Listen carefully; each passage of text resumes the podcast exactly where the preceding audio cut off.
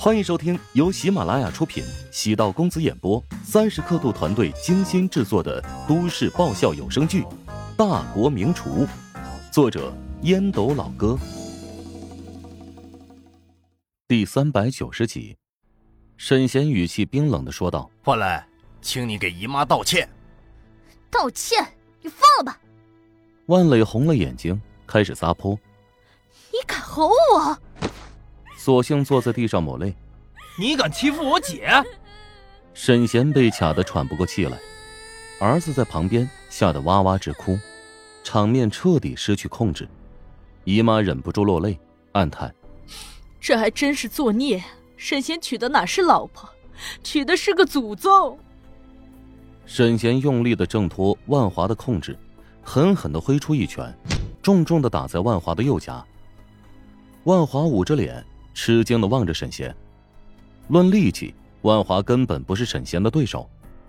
之所以没有动过手，是因为沈贤在控制怒火，不在沉默中死亡，就在沉默中爆发。沈贤突然明白乔治的安排，他是想彻底的捅破脓疮，只有如此，才能将病痛彻底治好。自己一步步的让着他们，他们只会觉得自己好欺负。即使退到了悬崖边上，他们也不会停止侮辱、欺负自己。沈贤疯狂的笑了起来，哈哈哈哈你们姐弟俩实在是太欺负人了吧？好，好，这日子我他妈实在是受够了。离离婚，明天咱们就去民政局红本换绿本。万磊被沈贤的怒吼弄得微微一怔。万磊威胁道：“行，可以离婚，但你必须净身出户，儿子跟你。净身出户，房子都已经卖了，除了一套有几百万贷款的期房之外，我们还有什么资产呢？哼，如你所愿，咱们离婚吧。”万磊没想到沈贤如此干净利落的同意离婚。以前他不是这样的，每次提到离婚，他都会让步。当老实人被逼疯了，做决定会果断、冷静，甚至冷酷。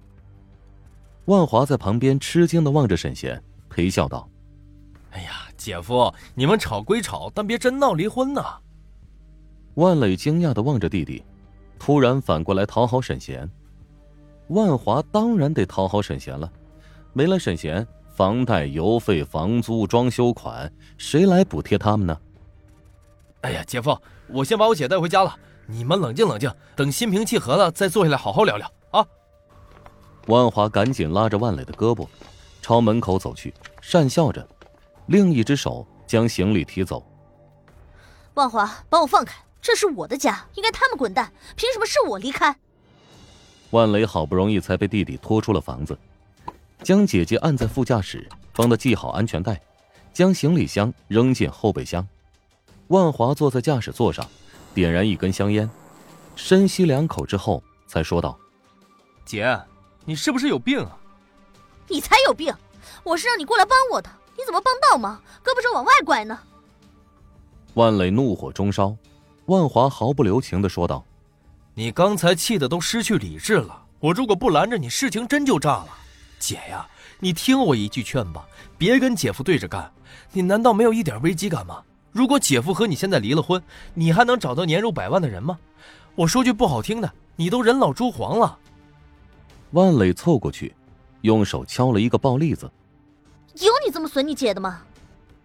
万花无语，万磊没有弄清状况啊。我是很认真的提醒你，那个姓严的保姆年轻好看，你看看你儿子对她依赖的样子，比跟你在一起还亲密吧？难道你就打算把你儿子送给别人，让你儿子喊别人妈？他现在才三岁啊，还不懂事呢。那被养个十几年，你觉得血缘这东西还重要吗？万磊面色惨白，他最大的武器是儿子，如今显然不复存在。乔治这一招很损，直接将万磊引以为傲的资本给击败了。万华继续要往下深入分析。姐夫的老板很高明，他把复杂的家庭关系变成数学题了。数学题。他给姐夫计算了离婚的成本，只要招聘一个月薪一万五的住家保姆，便可以轻松搞定所有东西。除了陪他睡，哪一点他不比你强啊？带小孩、做家务、一日三餐，那都是经过专业训练的。我和你姐夫是有感情的，有感情个屁呀！哎呀，感情吵着吵着就淡了，现在还多了个竞争对手。如果姐夫被那个女人勾引上床，你就任何优势都没了。你别吓唬我了，就沈贤那个样子，除了我，谁会接受他？男儿无丑相，男人只分两种：有钱和没钱。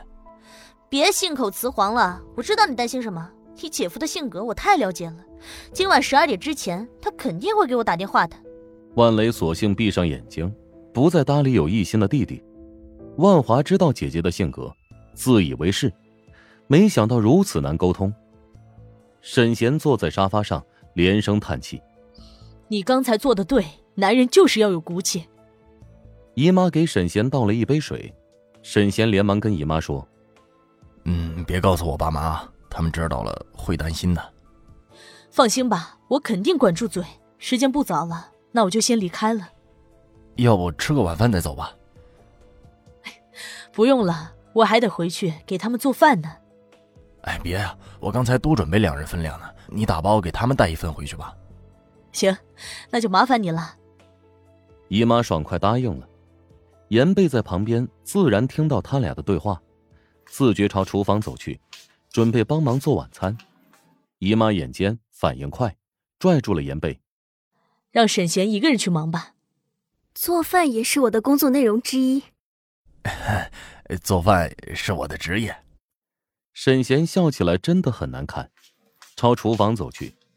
严贝望着沈贤的背影，男主人虽然长得丑了一点，但性格还是很好的。女主人今天不在家。住在这里还是有点尴尬的。大约半个小时，沈贤做好了四菜一汤，给姨妈带回家的三人份，装在保温罐里。菜的样数不多，但香气四溢，让人食指大动。沈贤笑着邀请道：“小严，你试试看看有没有让你失望。”严贝夹了一块红烧鱼，鱼肉入口即化，独到的鲜味。在口腔久久回荡。严贝知道沈贤是食堂的主厨，还是低估了他的厨艺。拥有这等惊人的厨艺，难怪老板愿意公司出钱帮沈贤找一个住家保姆。严贝吃得津津有味，不时跟小宝低头接耳。姨妈忍不住暗叹：这个家有万磊和没有万磊真的没太多区别。万磊这女人没良心没脑子。若是家真的散了，完全就是她咎由自取。等吃完饭之后，严贝主动起来，将桌子收拾干净。姨妈扫了一眼严贝，低声赞许道：“ 小姑娘挺勤快的。”哎，花了钱的。你在万磊的身上少花钱了？沈贤一阵失落。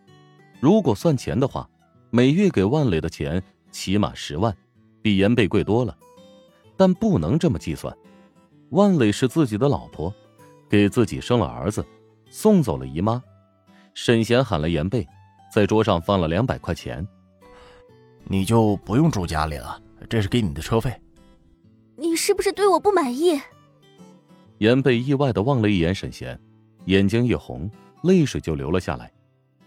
沈贤连忙递给严贝纸巾。我对你很满意，只是这家里啊，只有我跟孩子。你一个大姑娘跟我住，外面难免会风评不好。你每天呢早点来，晚点走，啊，白天帮我把小宝照顾一下就可以了。你这么说，这个活我接不了。哇，乔帮主，你又做什么好吃的？想知道？想知道更多美食秘籍，就点击 VIP 快更版收听吧。